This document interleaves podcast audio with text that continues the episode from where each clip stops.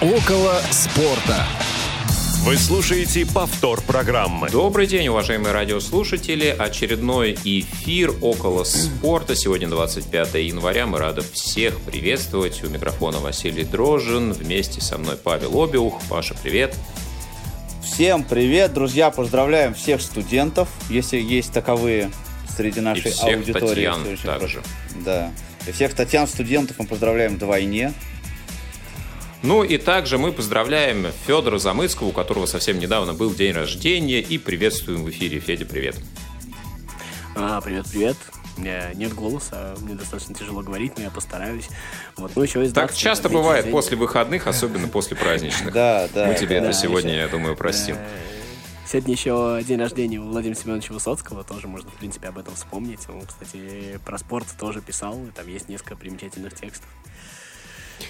Ну да, друзья, о студенчестве, Татьянах, Владимире Высоцком будет наш сегодня эфир, как вы уже догадались, который обеспечивают Дарья Ефремова, Илья Тураев и Ольга Лапушкина. И если вы захотите с нами поговорить на эти и другие темы, то, пожалуйста, звоните на номер 8 800 700 ровно 1645 на skype-radio.voz и пишите сообщение в WhatsApp, SMS на номер 8 903 707 26 71. Ну а пока перейдем к нашей разминке.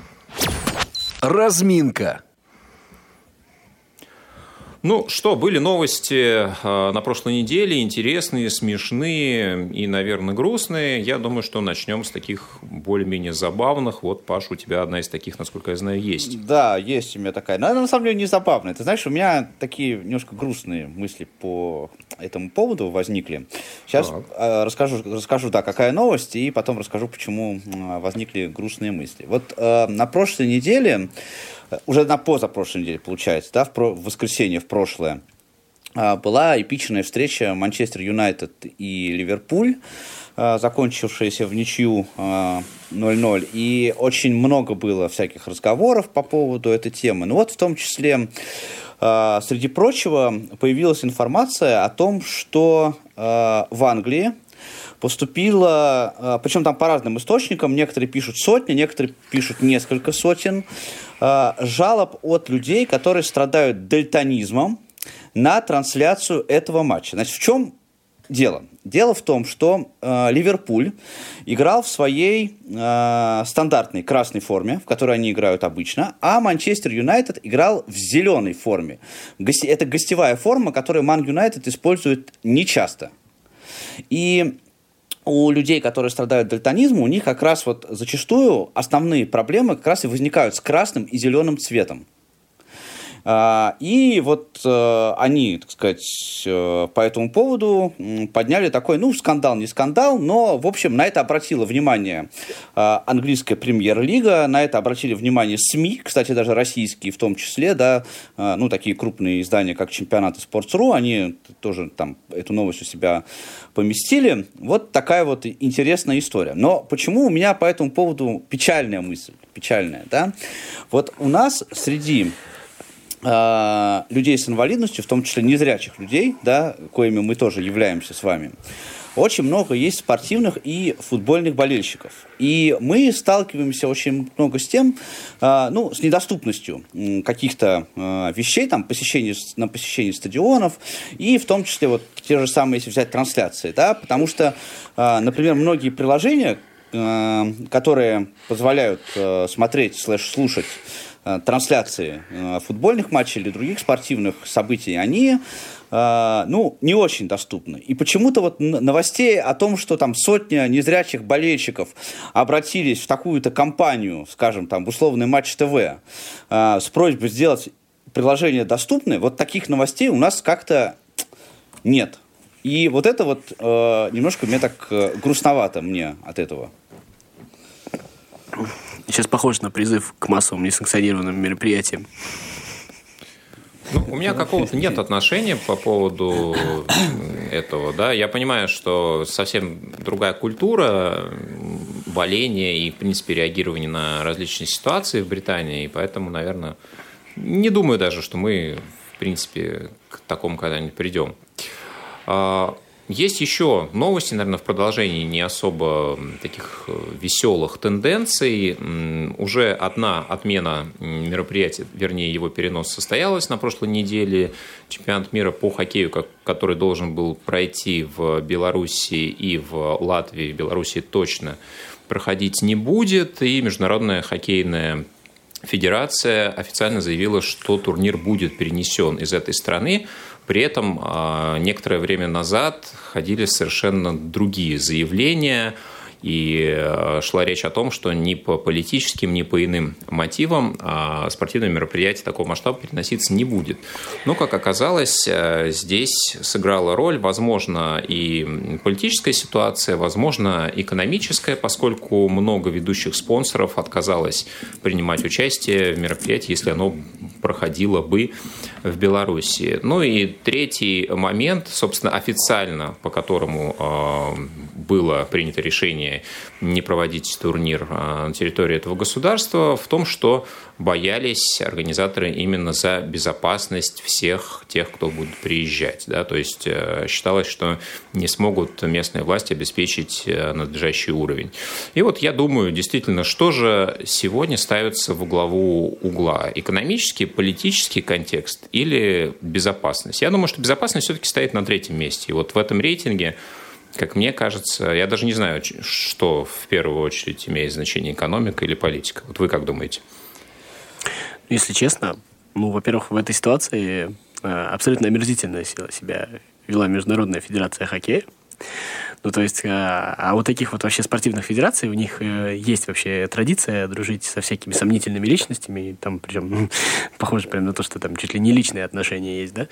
Вот, и, в общем-то, когда уже вот прям уже, когда прям совсем весь мир показал свое отношение к этому, вот, вот уже пришлось прогнуться. Я не знаю, можно называть это, конечно, политическим решением, можно назвать это все что угодно, но я считаю, что а, большое спортивное а, мероприятие, а чемпионат мира по хоккею, безусловно, им является, оно а, так или иначе легитимизирует происходящее в том месте, где оно происходит. И когда мы проводим какое-то большое мероприятие где-то, мы говорим всем, тут все нормально, тут хорошие ребята, все сюда можно ехать.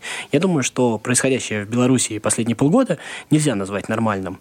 И поэтому, а, так скажем, вот подчеркивать нормальность тех, кто совершает то, что там совершает, проводя у них чемпионат мира, мне кажется, само по себе неправильно. И вот то, что э, Международная Федерация Хоккея так долго, ну, простите меня, ломалась, пока ее прям совсем не прогнули, просто потому, что у нее хорошие отношения с главным интересантом этого мероприятия, мне кажется, достаточно странно, ну и хорошо то, что так закончилось. А какие там причины, экономические, политические, мне кажется, это уже на самом деле вот в реальности вторично. Я вот думаю, что вообще вся эта ситуация, вот даже выходя за э, рамки хоккея, да, и за рамки спорта вообще, э, у меня есть ощущение, что вся эта ситуация вообще, вот э, с между, ну, касающаяся международных отношений э, в мире сейчас, э, она уже, честно говоря, зашла очень сильно далеко. И э, самое ужасное здесь заключается в том, что здесь нет правых и виноватых вообще да, то есть э, сейчас э, ситуация такова, да, что одни говорят, вот мы вам сделаем плохо, на что другие отвечают, тогда мы вам сделаем еще хуже. И ах так, а мы тогда вот так. Ах так, а мы тогда вам вот еще вот это вот. И э, а вот эти вот... Согласен, и, сейчас, я понимаю, сейчас, одну секундочку. Э, и вот эти вот игры в, песочнице, в песочнице, да, они уже э, потеряли какой бы то ни было э, вообще смысл, да, то есть то, что происходит в Белоруссии, это, безусловно, ужасно, да, э, ну, тут как бы двух мнений быть, на мой взгляд, э, абсолютно не может, но это опять же, следствие, да, следствие всех вот этих вот э, очень странных и не, непонятных вещей, которые нас затягивают, ну, э, мировое сообщество, да, затягивают в воронку, из которой чем дальше, тем сложнее будет выбираться. Я согласен отчасти, но не согласен с тем посылом, что а, смотрите, какая история. Я, во-первых, считаю, что не нужно даже начинать. Например, не надо проводить чемпионат мира по футболу в Катаре. Я не понимаю, а, как можно проводить настолько глобальное мероприятие, а мероприятие, в общем-то, принадлежащее так или иначе цивилизованному миру, мы с вами все цивилизованные люди, у нас какие-то ценности объединяют, а в том месте, а, где, простите меня, часть населения, например, женщины, совершенно поражены в правах, и я не очень понимаю, как это сочетается. То есть мы фактически, а, проводя там чемпионат мира, мы говорим, что это нормально, что так можно делать. И то же самое с Белоруссией. Простите меня, там, где бьют людей, жестоко бьют людей. А, мне кажется, что нельзя проводить подобные мероприятия. Это просто Но... какая-то, я не знаю, какая-то догма, что ли, если хотите. Ну, Но ты мне кажется, это что просто если... здравый смысл. Вот... Если говорить за футбол, да, а, и Катар, и чемпионат в России, кстати, между прочим, да, и чемпионат в Южной Африке 10 лет назад, а, это же все в концепции FIFA, да, привлечение к проведению чемпионата мира тех стран, которые как бы вы, выходят за рамки мирового сообщества, да, для того, чтобы эти страны в это самое мировое сообщество включить, привлечь интерес, привлечь людей, развивать там футбол. Вот они это делают с этой точки зрения, да, то есть там не думают о том, что да, да, понятное дело, что в, э, в Катаре э, очень странные вещи творятся, и люди, которые просто вот э, мы все с вами были на матчах чемпионата мира, да, и мы знаем, какими э, сва- свободно себя чувствующими, да, могут быть болельщики болельщики, скажем, из той же Чили или Мексики. Да, вот латиноамериканцы, они же вообще такие безбашенные абсолютно. Как они себя будут вести в Катаре, совершенно не, э, ну, непонятно, как, во что это все выльется. Я с этим абсолютно согласен. Но с другой стороны, да, и чемпионат мира в России тоже мог закончится не очень хорошо, потому что Россия уже была э, в мировом сообществе как нонграта, да, определенная. Но, тем не менее, чемпионат провели и провели его на высоком уровне. Я думаю, что здесь э, ну, нельзя однозначно это оценивать. Я абсолютно согласен, кроме того, что, знаешь, э, в 1936 году Олимпийские игры в Германии тоже провели на очень высоком уровне. Ну вот просто. Ну, а ты считаешь, что их не нужно было проводить? Я считаю, что не нужно, но это какая-то... Ну, есть же какие-то человеческие... Ну, одно дело, есть какие-то там э, вопросы неоднозначные, но вопрос того, нужно ли бить людей, он, мне кажется, однозначный. Вопрос того, э, должны ли быть женщины людьми второго сорта, нет, не должны. Мне кажется, это какой, какая-то, э, какая-то абсолютная истина, по которой, в принципе, 99% людей согласны. Все остальные, там, я не знаю, нравится тебе Трамп, не нравится тебе Трамп, нравится тебе Лукашенко, не нравится тебе Лукашенко, это уже твое дело, об этом давайте спорить. Но вопрос того, чтобы бить людей, а, простите, доказательств этому много, и их били массово и били жестоко. А, мне кажется, он однозначен, и как бы в этом ну, смысле вопрос... Ты знаешь, я, я вот все-таки с этим посылом не согласен, потому что, мне кажется, очень далеко можно зайти, а, и где найти границу, да, вот, я не знаю, а в Америке до сих пор а, официально разрешена смертная казнь, убивают людей а, это государственная система. И для кого-то это, не, это неприемлемо, да? для кого-то это в порядке вещей. Мне кажется, здесь в любом а, варианте можно найти тот контекст, который будет вот удовлетворять э, позиции, что нет, по этому критерию это государство никак не подходит для проведения а, спортивного праздника. И Беларусь, кажется, как мне кажется, не самый такой яркий пример, хотя понятно, что в контексте полгода... последних событий, да, безусловно. А, ну, ну, кстати, возвращаясь смотри, к истории... Причем тут еще нужно прислушиваться к самому спортивному сообществу. Если ты посмотришь на самих белорусских спортсменов, у них, мне кажется, ну, более-менее однозначное мнение по этому поводу. И, прости меня, когда тебе сами, сами белорусы в большом количестве, в том числе и известные люди из Белоруссии, говорят, что не надо этого делать, мне кажется, уже в этот момент становится... Все-таки в России большой, были отдельные люди, но так, чтобы большое количество людей говорило, что не надо этого делать, не было. В Беларуси есть огромное количество спортсменов, футболистов, хоккеистов, э, биатлонистов, э, причем достаточно известных на мировом уровне, теннисистов, кстати говоря, э, которые однозначно выразили свою позицию, и как бы мне кажется, что с этим тоже нужно считаться. Но здесь ну, все-таки есть... еще согласись с тем, что э, вот международные спортивные организации, они как раз, вот я почему это говорил, да, что они, э, цель, их цель, она немножко другая. Их, вот цель проведения этого мероприятия, она как раз наоборот заключена в э, укреплении международных отношений. То есть они с какой точки зрения что если мы проведем здесь международные соревнования, это укрепит общественные отношения, ой, международные отношения. А если вот э, действовать так, что... что мне помогло. Э, здесь не помогло. Это, это нет, Федя, ты пойми, что это может помочь, а может не помочь. Да, это может сработать, а может не сработать. Но они действуют... Нет, то, что они это декларируют, я с тобой согласен. А декларация это красиво, и к ней на самом деле тяжело не присоединиться. Но просто штука в том, если мы посмотрим на все организации, они очень часто дружат с сомнительными людьми. Вот посмотри, э, как очень сильно любят э, своих африканских членов ФИФА, которые, понятно, они больше голосов приносят или еще что-то такое. Как они к этому привязаны, как, как, как эти квоты распределять. Ну, это отдельный длинный разговор, мне кажется, на отдельную передачу, и, и сейчас мы уже, ну, кажется, а, если вспоминать про то, какие же все-таки крупные соревнования были отменены по глобальным причинам, да, как раз Олимпийские игры в 40-е годы не состоялись, и вот мы на пороге того, чтобы такая история повторилась уже по другим причинам. А, вполне вероятно, что Олимпийские игры летние, которые должны были пройти с опозданием ровно в год, а, в Токио могут э, быть под э, весьма значительной угрозой. Пока еще официальных заявлений нет, но по мнению многих инсайдеров, а, скорее всего, Олимпийские игры в этом году в Токио также не пройдут и не пройдут ни в каком другом городе, а будут полностью отменены из-за ну, То есть ситуации. ни в какое другое время не пройдут, да? Ну, уже отменили, перенесли на год, да? Переносить да. еще на год, когда уже зимние Это будут, наверное. Честно. Да. А, вот, ну, еще про отмену, не совсем отмена, но вот две ситуации 80 и 84 года, когда сначала США, а потом СССР не участвовала в Олимпийских играх, я думаю, что тут тоже можно э, вспомнить, ну, потому что это, в принципе, бойкот. были тоже не совсем полноценные Олимпийские игры. Что тогда, что, что одни, что вторые. Да, согласен. Ну, давайте перейдем к другим темам. Есть у нас все-таки футбольные новости, о которых мы можем рассказать в первой половине. Часть из них касается московского «Спартака». Э, кстати, э, я пока не перешли к «Спартаку», э, было прекрасное интервью Сергея Овчинникова Нобелю, может быть, видели. Вот. И мне больше всего во всем интервью мне понравился комментарий Вадима Лукомского под этим интервью. Он там, значит, вот на тайм-ход выставил на определенный кусок интервью, где Овчинников говорит про таланту.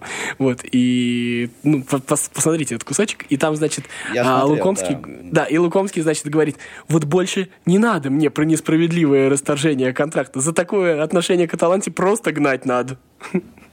Ну, это, кстати, я, я тоже видел этот, э, этот фрагмент и видел в, в Твиттере, Вадим Луконский опубликовал эту историю. Э, это, ну, это на самом деле подтверждает только, да, что в нашем футболе, к сожалению, э, ну, давайте так, я попробую мягко сказать, что э, профессионализм – это не главное качество футбольных функционеров, которые э, у нас занимаются футболом, в том числе и в клубах.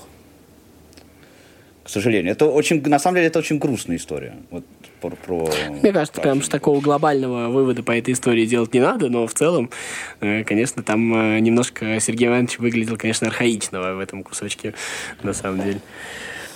Да, ну давайте, да, про э, Спартак, раз уж мы заговорили.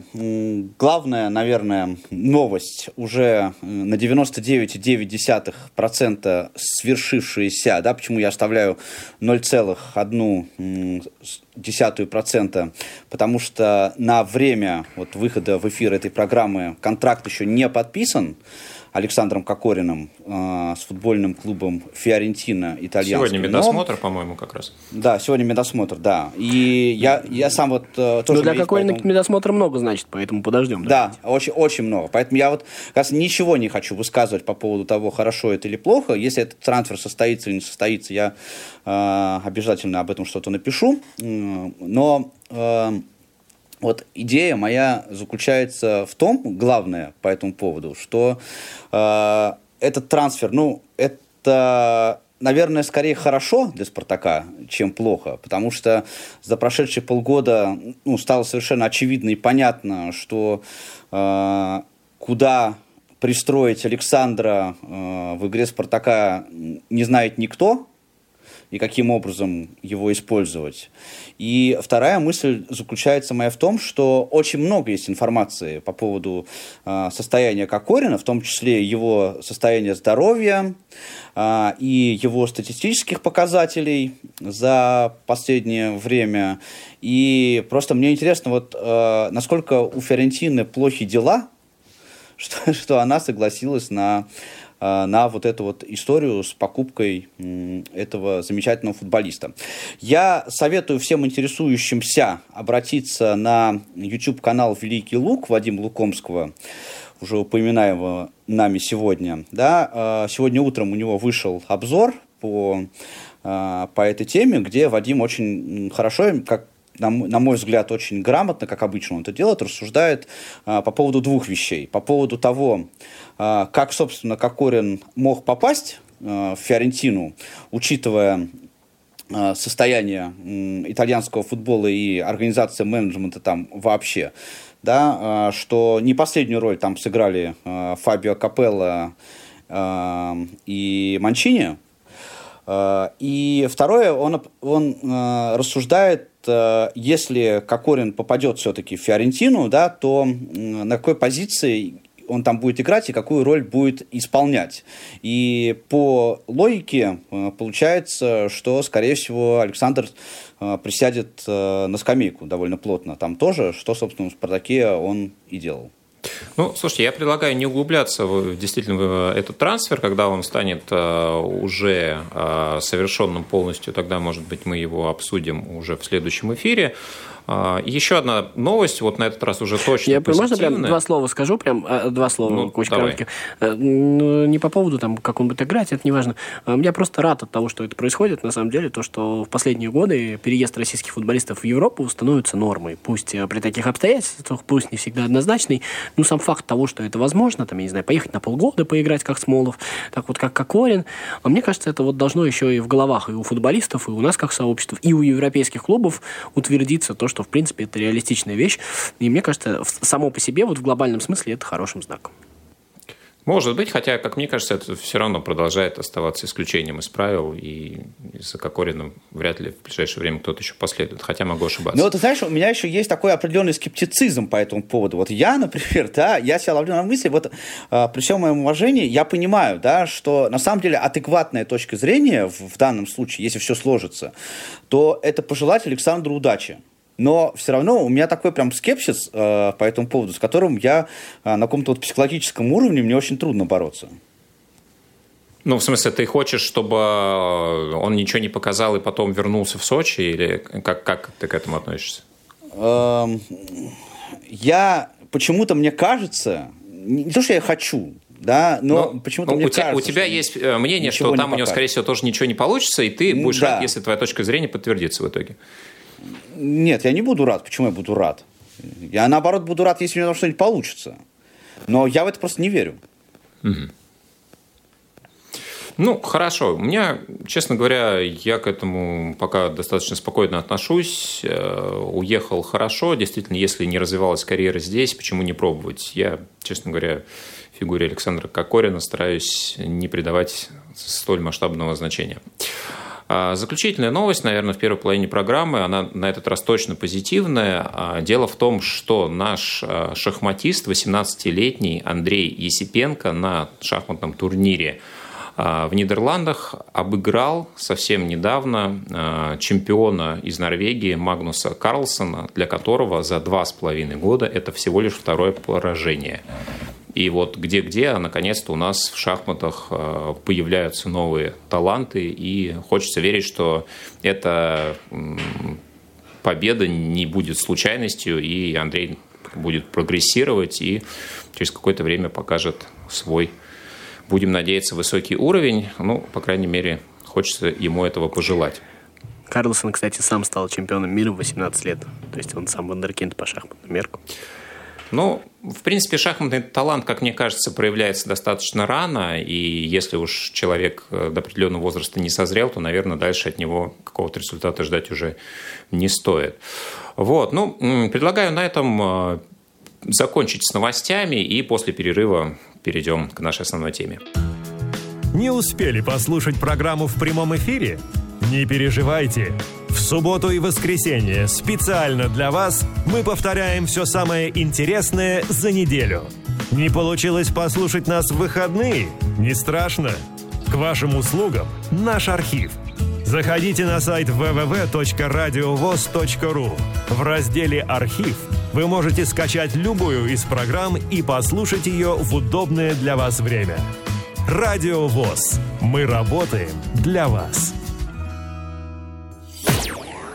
Основное время. Повтор программы. Ну что ж, друзья, основное время. И сегодня, как вы уже поняли из анонса нашей программы, которая называется «Возвращенцы», поговорим о тех, а, кто возвращался либо в вид спорта в свой, либо в свой родной клуб после некого перерыва, и как это а, возвращение сказывалось на человеке, на команде. Ну и, конечно, эта история была навеяна еще одним возможным переходом. Также эта история связана со «Спартаком». А, Паш, можешь ли ты нам напомнить контекст? Да, я могу вам напомнить контекст. Вообще эта история довольно темная. А, и первый ее тем, темные, ну, вот этот темный, темный фактор заключается в том, что а, футболист, бывший футболист московского «Спартака» а, Квинси Промис, который в 2018 году покинул красно-белый клуб, и сначала отправился в Сибирию, где у него ну, в общем, ничего не получилось, по большому счету. После этого э, он э, перешел в амстердамский Аякс, где играл э, более интересно и результативно. Но э, появилась осенью информация о том, что Квинси Промис совершил преступление, э, набросился на человека с ножом и из-за этого у него возникли, возник ряд проблем а, в Голландии. Там тоже, а, я не буду сейчас подробно обо всем этом рассказывать, но информацию Спартак вы меняет стул на нож, да? Да, и э, там тоже в этой истории есть очень много э, странных фактов. Например, человек, который написал заявление в полицию э, на Квисе Промысла, он почему-то об этом, он почему-то это заявление написал через 4 недели после инцидента. Ну, там, в общем, много разных всяких историй. Э, в общем, э, у Промиса появились проблемы, в том числе и с клубом, и после этого появилась информация о том, что Промис э, возвращается в Спартак. Ну, как возвращается, да? Э, Вчера еще э, спартаковские э, СМИ, официальные нет, писали о том, что уже согласована сумма... А, сначала вообще говорили о том, что этот переход будет просто бесплатным, что Аякс просто от, отпустит э, Промиса. Потом появились деньги, э, появилась сумма трансфера, появилась даже... Причем э, такие немаленькие стоимость... деньги. Да, появилась даже сто... э, зарплата 2,7 миллиона евро в год. После ухода Кокорина это самая высокооплачиваемая была бы позиция в московском «Спартаке». И сегодня вот буквально часов 12 перед э, э, этим эфиром я читаю Твиттер, обнаружил новость, э, по-моему, от чемпионата о том, что Аякс, оказывается, заявил, что они и не в курсе, что «Спартак» хочет э, перекупить Промиса обратно. Ну, в общем, там есть очень много э, разных всяких историй. А, и есть две позиции по этому поводу. Некоторые очень обрадовались, э, считают, что Промис, ну, Промис действительно очень много сделал для Спартака. Э, он был в, в чемпионском составе, и его э, вклад в чемпионство 2017 года очень сложно принизить, да, э, и многие обрадовались, что такой замечательный футболист к нам возвращается. Э, есть скептическая позиция, к которой я э, тоже отношусь, что, ну, коротко скажу, да, что главные постулаты заключаются в том, что, во-первых, Промис при всех обстоятельствах приедет сюда доигрывать, и он уже знает, что это конец его карьеры, а, поэтому таким эффективным он не будет, как он был раньше. И второй факт заключается а, в том, что а, когда Промис играл в «Спартаке» в первый раз, с 14 по 18 год, он приехал сюда именно показать себя. И он показал себя действительно профессионалом, но он приехал сюда для того, чтобы себя продать. И он продал себя. Да? В более лучшие условия. Сейчас э, для того, чтобы ему э, реанимировать, если хотите, свою карьеру, потребуется довольно много усилий, гораздо больше усилий. Будет ли он это делать в 29 лет, это очень вопрос спорный. И третий фактор заключается в том, что э, пока все-таки еще тренер московского «Спартака» Доминика Тедеско, и при всех талантах Промиса, вот в той схеме, в которой сейчас играет «Спартак», место его в тактической схеме, да, ну, я вижу только на позиции десятки. Но на позиции десятки э, Промис вряд ли будет играть так же эффективно, как он играл э, в схеме при э, трех нападающих, ну, в смысле, с одним острием и с двумя вингерами, как это было вот э, в схеме Максим, Массима Каррера. Я бы, если честно, на все сто процентов не говорил, что это прям уже завершение карьеры.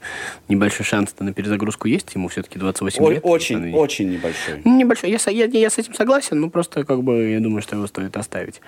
Вот, а так, э, в принципе, я не знаю, я, наверное, скорее скептик, даже не потому, что там, я не знаю, промис плохой или еще что-то такое. Просто мне кажется, что эта история про то, что, ну, ну мне кажется, что Спартак обладает определенными ресурсами, не знаю, обладает ли человеческими, но финансовыми и, в принципе, ресурсами, чтобы пытаться искать какие-то новые пути. И как бы мне кажется, что у «Спартака» в принципе, хватило бы возможность попробовать найти нового промиса. А вот эта вот попытка, ну, я не знаю, проверенная, как, как это сейчас по качеству, вроде бы неплохо.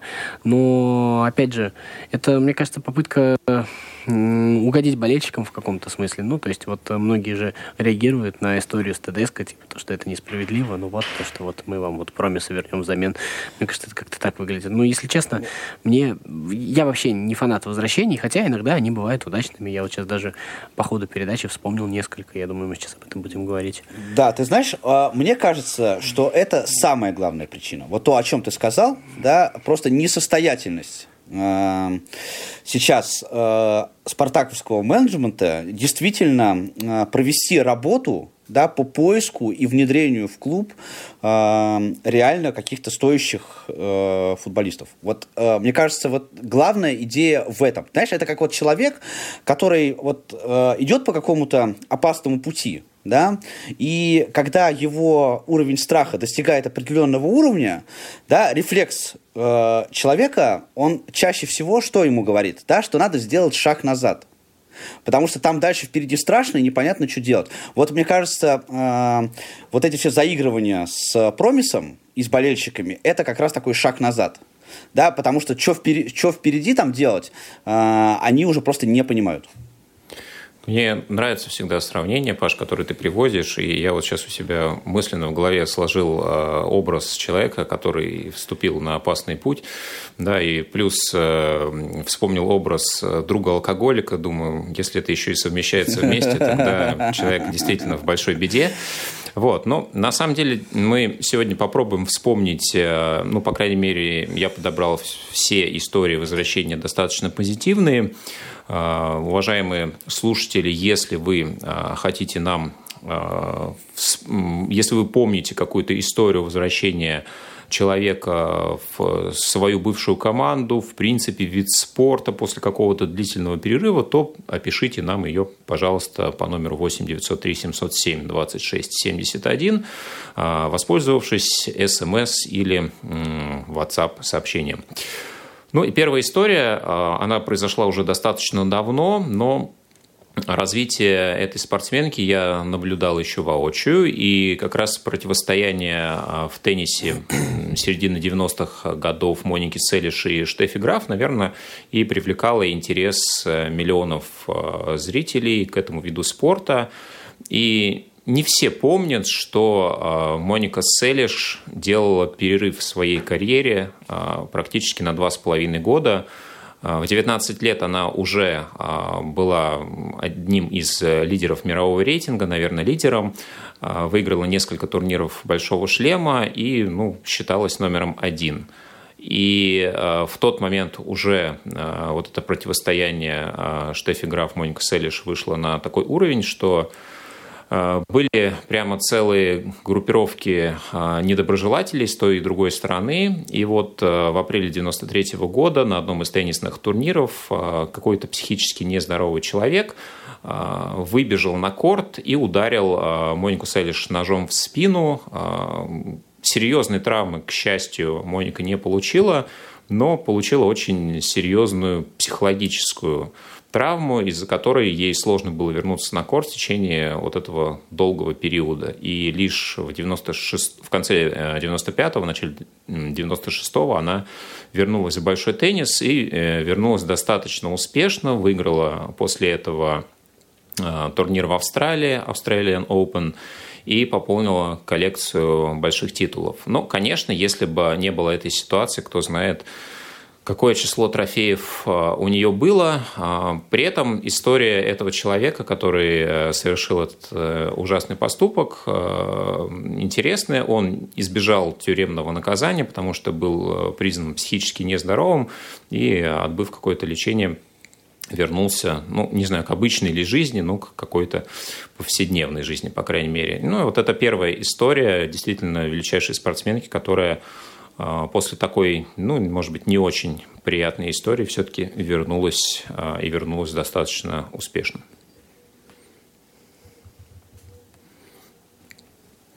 Ну, если кто-то готов поддержать мою эстафету, это хорошо. Если нет, я могу, собственно, и сам продолжить. Это просто после твоих историй мои какими-то мелкими кажется. Ну, а просто я сегодня старался подбирать истории, во-первых, не из футбола, а, хотя в футболе такие тоже истории Нет, есть. Я а, специально и... искал истории из футбола, вот, если Да, и, и, и не про свой же клуб, да, когда человек возвращается в свой клуб, там обычно речь немножко про другой контекст идет. Но, кстати, пока вот э, не начали, есть у меня следующая история про баскетбол, ну, может быть, кто-то понимает, о ком речь. А, я хотел вспомнить как раз возвращение игрока именно из, э, ну, скажем так, из командировки да, в свою команду. И я считаю, что это не всегда шаг назад. Есть ситуации, может быть, их не так много, но э, есть ситуации, когда человек уезжает в стопроцентно лучшую лигу, да, и возвращаясь из нее, он ну, может находиться в таких кондициях, которые для данной команды более чем приемлемы. И такой момент был, например, в период э, одного из локаутов. Это процесс переговоров между игроками и ассоциацией в американских лигах. А, вот такой как раз локаут был а, в 2011-2012 году.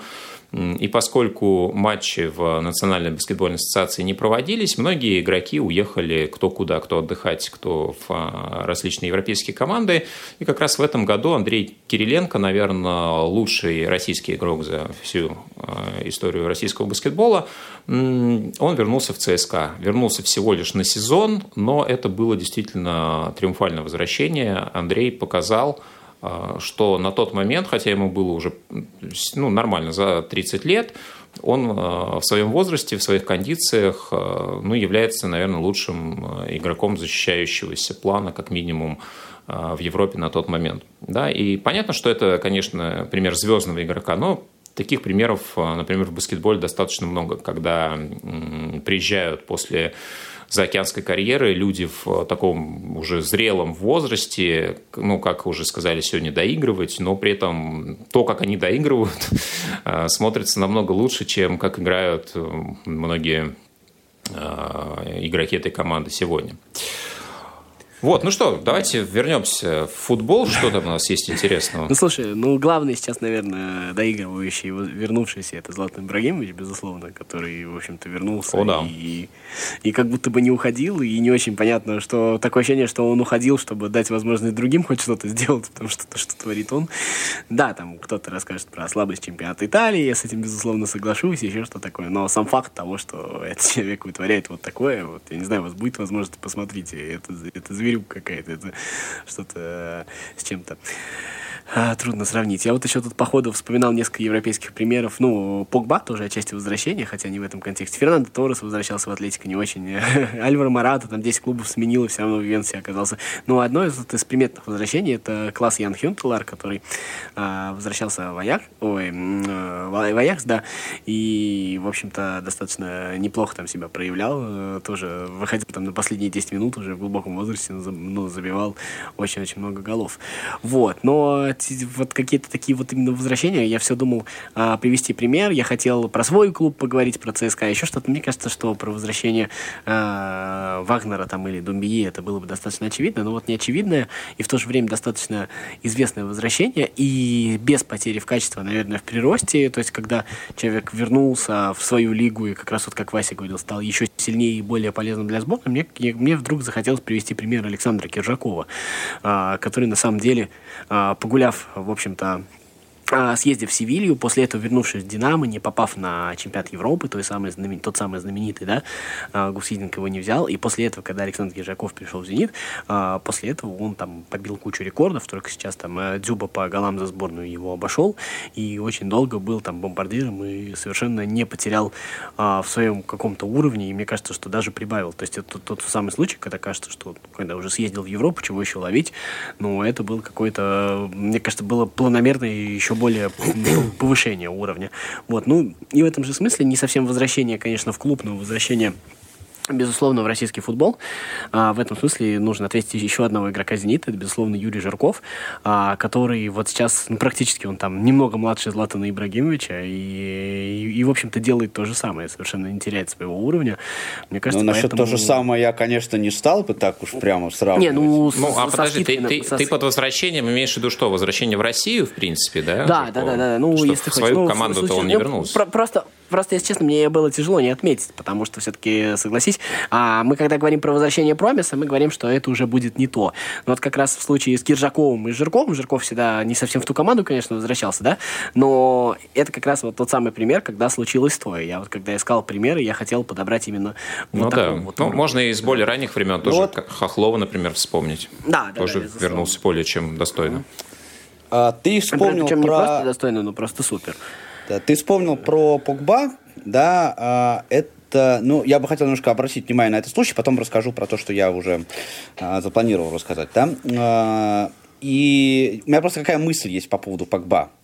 Это да, безусловно, конечно, это было возвращение, но это была там, стратегия или тактика да, на тот момент Фергюсона, что ведь Погба же, он довольно рано был выкуплен, э, еще в Академию Манчестер Юнайтед он попал, да, еще там совсем э, нежном возрасте. И собственно, э, это же был, в общем-то, план, да, что его подготовят, отдадут в крутой клуб для практики. Он 4 года проиграл в Ювентусе, а потом э, вернулся в Манчестер Юнайтед уже э, достаточно матерым, чтобы в соответствии с этим планом а, в, в клубе играть. Поэтому это такое э, возвращение, но как раз это пример того, да, как можно спланировать э, там, менеджменту клуба, да, э, руководству клуба, тренеру, карьеру перспективного футболиста таким образом, да, чтобы э, когда он еще неопытный, да, он получил достаточно практики,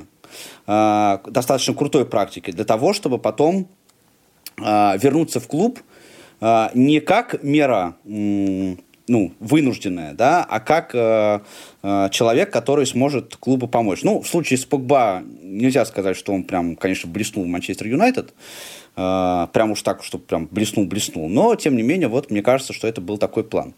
А поговорить я бы хотел вот о чем.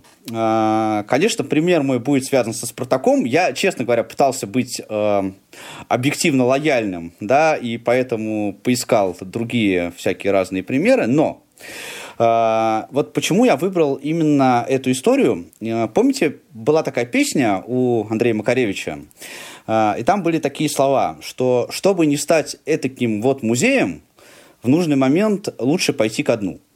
И вот это как раз, мне кажется, тот самый случай, потому что я хотел бы вспомнить возвращение в «Спартак» в 2004 году замечательного футболиста Дмитрия Оленичева. Дмитрий Оленичев – это был единственный российский футболист. Сейчас, подождите, меня сразу не перебивайте, дослушайте мысль до конца. А, почему, почему я так говорю? Это был единственный российский футболист, который выиграл Лигу чемпионов. Почему единственный? А, были и другие футболисты, которые, еще их было как минимум четыре, другие футболисты, которые находились в составе команды, выигравшей Лигу чемпионов – да, то есть сидели, сидели э, в этот момент на скамейке. Э, Оленичев не только выиграл, э, был, э, он не, в стартовом составе 60-й минуты играл, да, но он забил третий победный гол в финале Лиги Чемпионов, довольно регулярно выходил в стартовом составе Порту э, в этом сезоне. Но, в общем, это была очень крутая карьера российского футболиста за рубежом. Э, которую он предпочел закончить в «Спартаке», и вот это завершение карьеры Оленичева в «Спартаке», ну, тогда и ситуация была, это был, а, было время начала такого уже смуты, ну, как начало, да, «Спартак» уже ввязался в эту а, смуту на тот момент довольно, довольно плотно, и не то, что он не заиграл в «Спартаке», да, а, ему просто не дали в «Спартаке» заиграть, ему, конечно, да, был на тот момент уже 32 года, это тоже возраст довольно большой, но, тем не менее, вот такой крутой футболист, да, который реально добился очень крутого успеха э, в Европе, возвращается в свой клуб. Я просто тоже помню этот момент, да, что возлагали, вот болельщики возлагали на этот момент э, довольно большие надежды, точно так же, как это сейчас происходит. Потому что сам Оленичев, да, э, который там выиграл все, что можно было выиграть к этому моменту. И получилась вот такая вот очень э, не, неприятная с ним ситуация. Ну, я очень уважительно отношусь э, к Оленичеву, да, я... Ну, я тоже уважительно отношусь, но... Не могу сказать, что вот как тренер он, ну, как бы поражает мое воображение, да, но как игрок, безусловно, он добился очень многого. Я не знаю, я с уважением отношусь к Оленичеву игроку, но все, что было после, ну, очень жалко. Но это уже отдельная тема. Опять же, да, я, я, я говорю, тема, что да. я не беру сейчас э, контекст там, тренерской работы, вот, но как человек и то, как он себя вел в определенных ситуациях, мне, в принципе, довольно ну, близко, скажем так.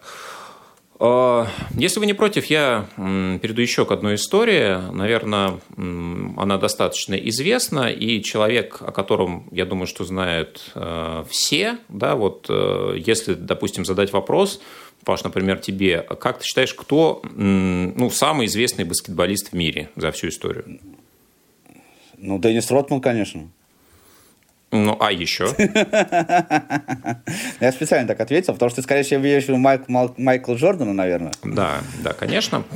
Ну, э, на самом деле, до сих пор, да, есть различные рейтинги, которые э, присваивают ему первое место, как величайшему игроку в баскетбол, ну и в конце 90-х его считали вообще величайшим спортсменом в принципе. Э, ну и вот у него был тоже достаточно большой перерыв в карьере, причем а, происходило это дважды. Первый э, из э, таких перерывов прошел а, в тот момент, когда у Майкла был самый расцвет а, в его э, баскетбольном возрасте. Да, он как раз завоевал три подряд титула с Чикаго Буллс со своей командой. И в 1993 году случается трагедия, погибает от рук преступников его отец – и э, Майкл впадает в депрессию, которая приводит к тому, что в октябре 1993 года он заявляет о том, что уходит из баскетбола, причем уходит не, не просто э, делать что-то, а играть в другой лиге, в другой вид спорта, в бейсбол, в профессиональный. А тем самым он хотел реализовать желание его отца, который всегда мечтал, что Майкл будет э, бейсболистом, да, и вот э, в память об отце Майкл решается на такой не очень э, стандартный ход, и в течение там, двух сезонов пытается себя вот как-то реализовать в области бейсбола. А, да, естественно, физические данные, реакция, атлетизм и разные другие вещи позволяли ему быть там, игроком не, там, скажем так, э, после, не, не на последних позициях находиться в этой лиге, но, естественно, все-таки не родной для него вид спорта так остался не родным. И спустя какое-то время Майкл возвращается в баскетбол. Э, в 95 году это происходит. И э, после этого его команда то есть человек возвращается из другого вида спорта и становится чемпионом Национальной баскетбольной ассоциации еще три раза подряд. А, в 1998 году это происходит последний раз, после чего наступает как раз а, еще один локаут, о которых а, мы сегодня уже говорили, упоминали. И после этого Джордан принимает решение закончить карьеру. В 1999 году на пресс-конференции он об этом объявляет. Но после этого состоялось еще одно его возвращение уже в 2000-е годы в другую команду, Вашингтон, но в ней Джордан уже лишь напоминал себя прежнего, он не, не опускался ниже определенного уровня, попадал на матчи всех звезд.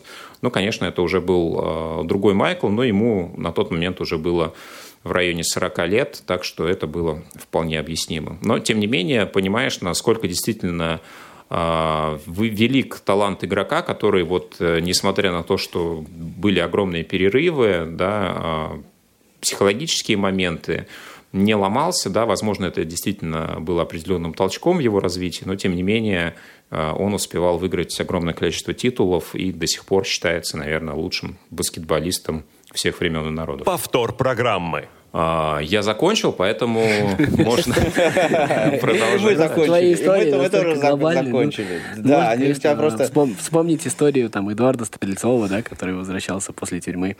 А, ну, тех же, между прочим, Кокорина и Мамаева, почему бы нет, тоже такие же истории. Ну да, да, это из последних возвращенцев. Ну вот Ма- Мамаев, кстати, вернулся, потому что Мамаев сейчас э, очень... Не, ну, очень так, хороший, Не то, чтобы хороший, прям вообще А, кстати да, но- говоря, опять же, если возвращаться к Ростову, Роман Еременко, безусловно, это, я думаю, что это, в принципе, достаточно такое возвращение, можно, можно сказать, успешное, потому что, а, да, конечно, он сейчас играет, ну, по российским меркам, ну, хотя я не знаю, насколько Ростов можно не считать топ-клубом сейчас, но э, то, как он играет, это действительно сильно, он в каком-то смысле вернулся на свой уровень. Да, таких примеров на самом деле действительно очень много, и вот э, просто если... Вот если интересных берем примеров, кстати, их на конте- самом деле не- контекст не просто так возвращения именно в свою команду, да, вот тут уже... э, ну, Ну, еще из интересного, может быть, помните период, э, небольшой период, когда э, Райан Гикс возобновил карьеру и немножко играл за Манчестер Юнайтед. Он ведь тоже там неплохо играл. Вот прям вот э, уже на закате Алекса Фергюсона Райан Гикс немножко матч сыграл за Манчестер Юнайтед, там побил какие-то рекорды, даже там что-то забил. В общем-то, дал голевые передачи. Вполне себе был тоже примечательный момент такой.